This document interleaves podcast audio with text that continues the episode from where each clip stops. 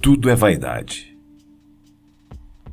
A Torre de Babel, as pirâmides do Egito, os jardins suspensos da Babilônia, o Empire State, tudo é vaidade.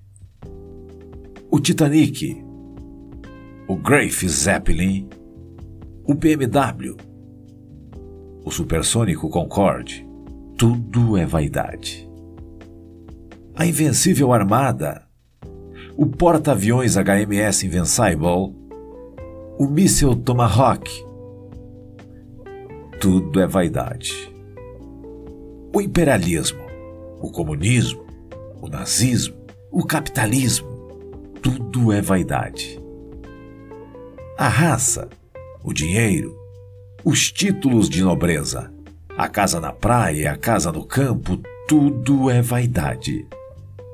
O smoking e a cartola, o longo e o chanel, o jeans e a minissaia, a Demailos e a Zorba, tudo é vaidade.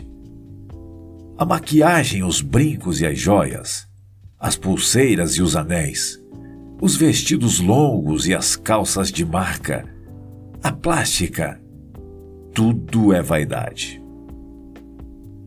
O cetro e a coroa, as medalhas, a Julius Hammer e o Oscar, o prêmio Nobel, as honrarias, tudo é vaidade.